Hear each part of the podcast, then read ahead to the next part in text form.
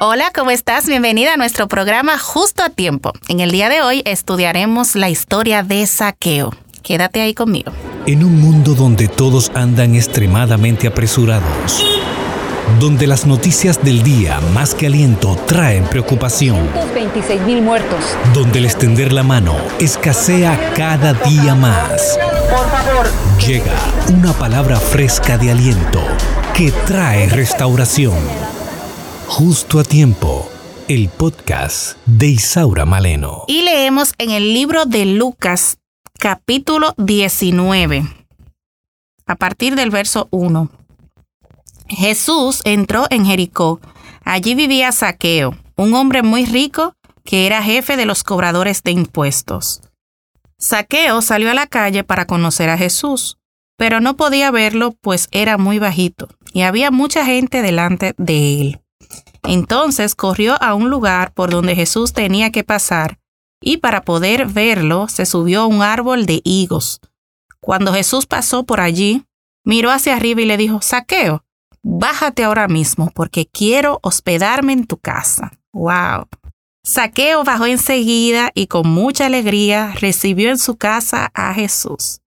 Cuando la gente vio lo que había pasado, empezó a criticar a Jesús y a decir, ¿cómo se le ocurre ir a la casa de este hombre tan malo? Después de la comida, Saqueo se levantó y le dijo a Jesús, Señor, voy a dar a los pobres la mitad de todo lo que tengo, y si he robado algo, devolveré cuatro veces esa cantidad. Jesús le respondió, Desde hoy, tú y tu familia son salvos pues eres un verdadero descendiente de Abraham.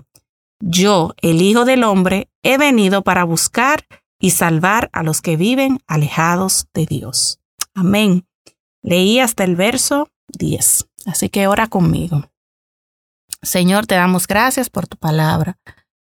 Ahora te pedimos, Señor, que tú nos ayudes a entenderla y que podamos, oh Jehová, en el nombre de Jesús, también entender lo que tu palabra quiere hablarnos hoy.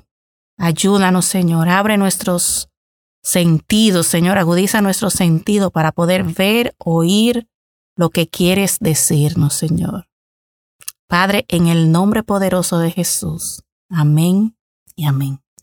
Bueno, casi todos conocemos de una u otra manera la historia de Saqueo que era un hombre pequeño, que era cobrador de impuestos, que nadie quería saber de él porque era cobrador de impuestos. Y posiblemente nos quedemos ahí. Pero vamos a ver la parte que yo entiendo que es más importante. Y no es lo que él haya hecho atrás, sino lo que pasó después. Cuando él oyó de Jesús, él se motivó a conocerlo. Muchos de nosotros hemos oído de Jesús y ni siquiera nos habíamos motivado a conocerlo. Y es probable que conozcamos a personas así.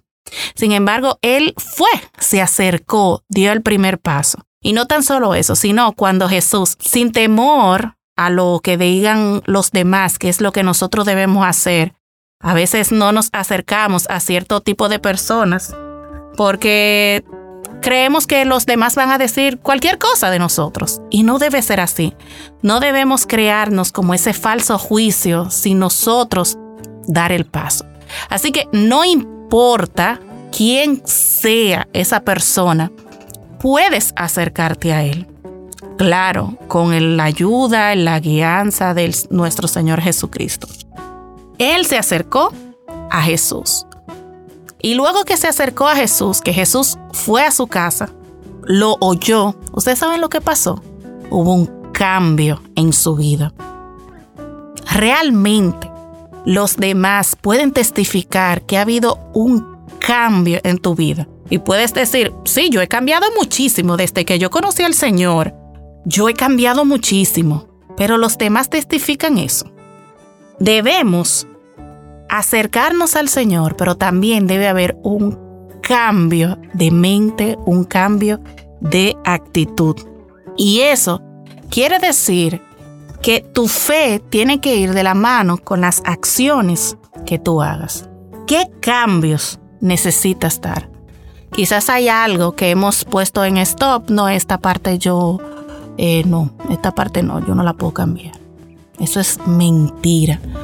Todos podemos cambiar y siempre habrá algo que mejorar. Siempre habrá algo que mejorar.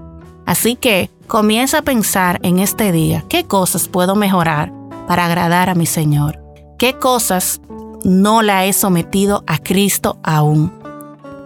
Y vamos a orar pidiéndole al Señor que nos ayude a ser como saqueo, que cuando oímos su palabra inmediatamente produzca un cambio en nosotros y una decisión de agradarlo a Él en todo.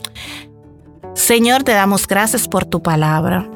Gracias Señor porque también con esta historia de saqueo tú nos muestras que no debemos ser solamente oidores, sino hacedores de tu palabra. Nos muestra que debe haber un cambio en nosotros, en nuestras vidas, Señor, y que debemos hacer cosas también que muestren que tú vives en nosotros. Ayúdanos, Señor, en el nombre de Jesús. Amén y amén. Dios te bendiga abundantemente y hasta el próximo programa. Gracias por escuchar el podcast Justo a Tiempo de Isaura Maleno. Sintoniza todos los programas en Spotify, Apple Podcasts, YouTube, Google Podcasts. Esto es una producción de Isaura Maleno y AD Producciones.